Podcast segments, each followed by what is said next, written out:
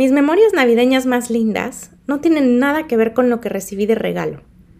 Lo que recuerdo con claridad es a mi mamá horneando galletas y yo metiendo las manos en la masa. A mi papá asomado por la ventana listo para avisarnos si pasaban los renos. La corona de adviento que llegaba a la Navidad con sus cuatro velas disparejas.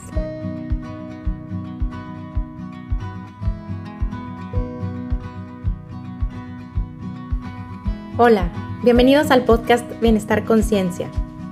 Soy Nicole Fuentes.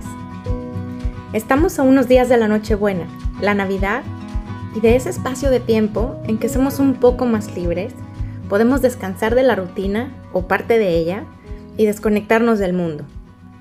Siempre he tenido la sensación de que la semana entre Navidad y fin de año queda como suspendida en un espacio etéreo, poco definido, pero muy particular Ninguna otra semana del año se siente como esa y quiero hacer un esfuerzo para pasarla a la danesa. Te cuento de qué se trata. Según el Reporte Mundial de la Felicidad publicado por la Organización de las Naciones Unidas, la ONU, Dinamarca es uno de los países más felices del mundo.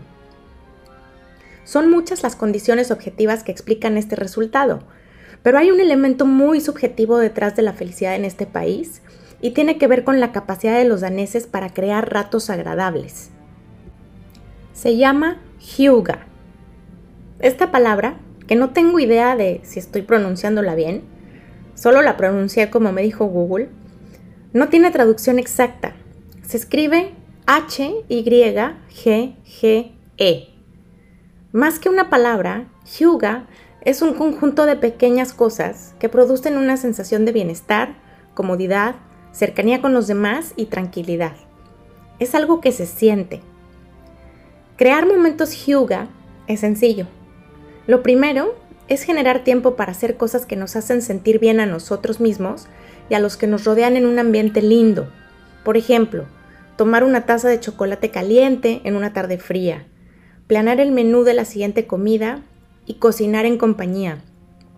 Ver una película divertida con la familia debajo de una cobija ver un atardecer, una carne asada con amigos aprovechando el buen clima, pintarle las uñas a tu hija y dejar que ella pinte las tuyas, ver fotos para recordar momentos, usar en la cena la vajilla que era de la abuela, recordar a los seres queridos que ya se fueron es muy hyuga.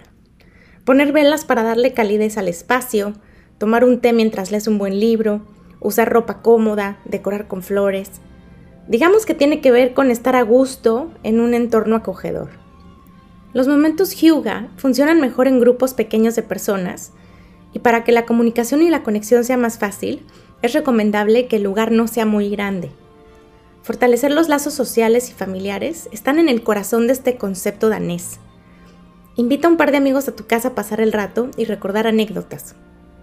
El concepto Hyuga tiene que ver también con relajarte, disfrutar de tu casa y olvidar las preocupaciones. Para esto, es fundamental habitar el momento presente e involucrar todos tus sentidos, quitar el piloto automático. Es importante incluir elementos que hagan agradable el espacio que te rodea, de manera que quieras estar ahí.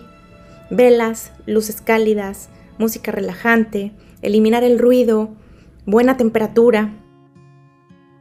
Para estos días, mi intención es tomarme las vacaciones en serio y pasar una Navidad muy hyuga. ¿Qué significa esto? Significa que no voy a hacer lecturas de trabajo, sino más bien de novelas.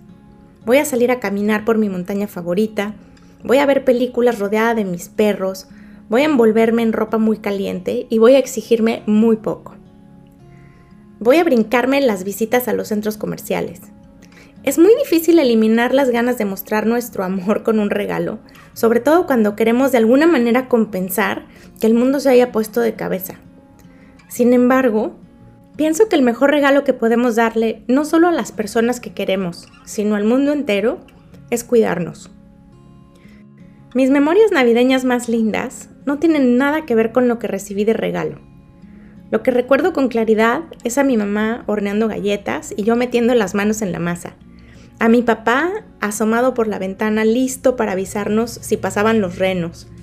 La corona de adviento que llegaba a la Navidad con sus cuatro velas disparejas.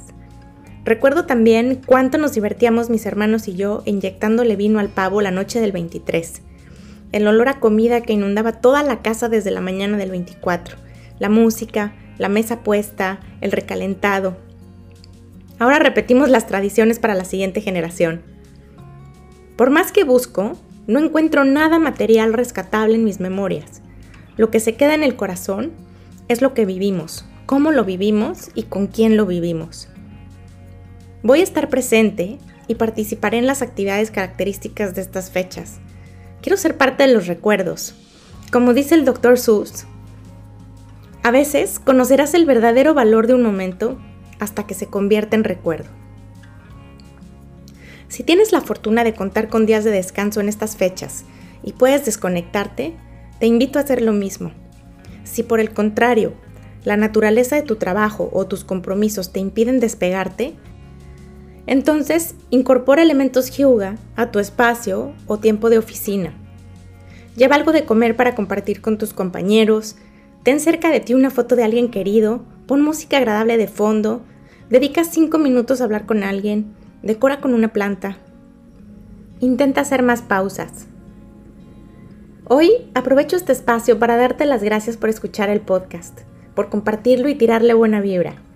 De no ser por ti, este podcast no tendría sentido. Te deseo una muy Hyuga Navidad. Y te espero en el próximo capítulo. El podcast de Bienestar Conciencia es una producción de ruidoso.mx.